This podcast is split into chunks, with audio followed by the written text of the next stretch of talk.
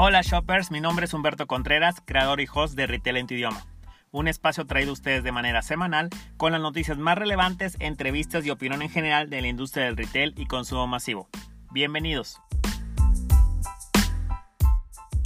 Bienvenidos nuevamente shoppers a este episodio número 5, noches muy frías. A esta hora que estamos grabando son alrededor de menos 2 grados. Se dice que febrero loco y marzo otro poco, pero parece que todo el frío de diciembre nos lo vinieron a arrojar en menos de 3 días en enero. Por otro lado, quiero aprovechar de desearles un feliz día del amor y la amistad, que la puedan pasar a gusto a pesar de las circunstancias que vivimos hoy en día.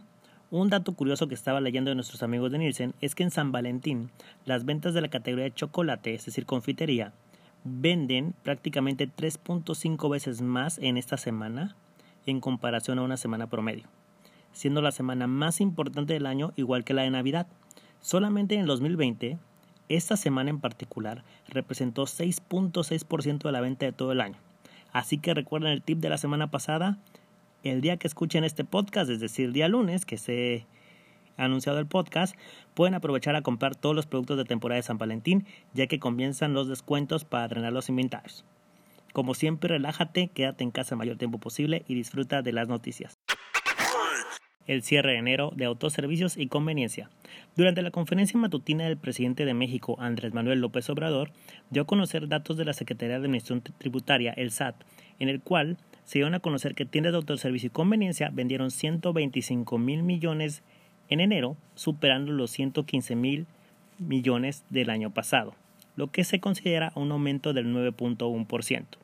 Las empresas con mayor ingreso fueron Grupo Walmart con 57 mil millones, seguido de Oxxo con 15 mil millones y en tercera posición Soriana que logró 12 mil millones. Estas cifras son buenas porque nos hablan de una recuperación en medio del contexto de confinamiento que vimos durante el mes de enero, donde muchos estados estuvieron prácticamente en semáforo rojo y sin actividad comercial regular. Sara y la polémica del autocobro. La cadena de productos de moda Sara tomó una decisión de sumarse a la tendencia de autocobro en sus puntos de venta y eliminar el puesto de cobradores humanos. En plena pandemia, la cadena se sumó a la tendencia de tiendas que permiten a sus clientes el autocobro a través de cajas automáticas en las que ellos mismos pueden registrar sus compras. En un video de TikTok apareció cómo es la experiencia y rápidamente se hizo viral. En el video se muestra lo importante que se vuelve para las marcas contar con productos que faciliten este acercamiento y también pone a pensar en el que no haber un cajero se perdió un puesto de trabajo en un contexto delicado como el actual. La decisión de Sara demuestra el potencial que aún tiene un punto de venta al replantear sus operaciones, al igual que hizo H&M al instalar una enorme máquina en una de sus tiendas con la capacidad de convertir prendas usadas en ropa nueva. Además de Sara, otras firmas dentro de retail también se suman a esta nueva práctica en ejecutar acciones mediante las cuales se permite a los consumidores cobrar sus compras. Bodega Horrera, por ejemplo, también comenzó a implementar cajas automáticas que permiten a los consumidores el poder pagar sus compras y ojo que Bodega Horrera, debido al sector del mercado que atiende actualmente, que es un nivel socioeconómico medio bajo, existe una difícil adaptación de este tipo de tecnología en el mercado que debemos pensar serían los últimos en implementar ese tipo de tecnología, pero no lo es así. Si bien este tipo de apuestas entre comillas aparentan incrementar la funcionalidad de un punto de venta, lo cierto es que justifican el despido de un recurso humano en un contexto tan delicado como el actual.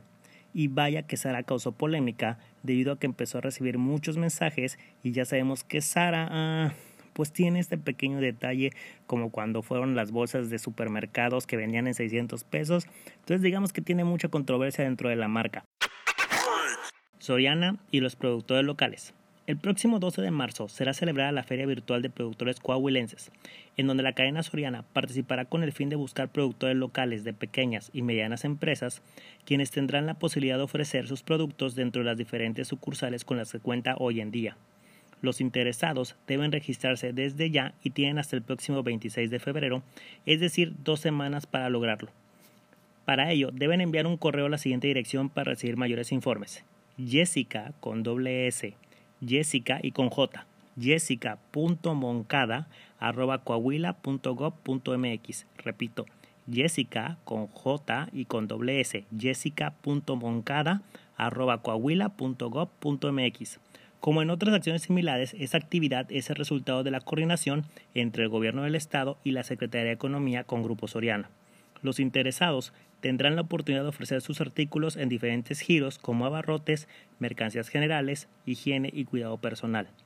Parte de los requisitos para participar es que los productos deberán contar con código de barras, tabla nutrimental y el nuevo etiquetado de acuerdo a la NOM 051 publicado el 27 de marzo del 2020.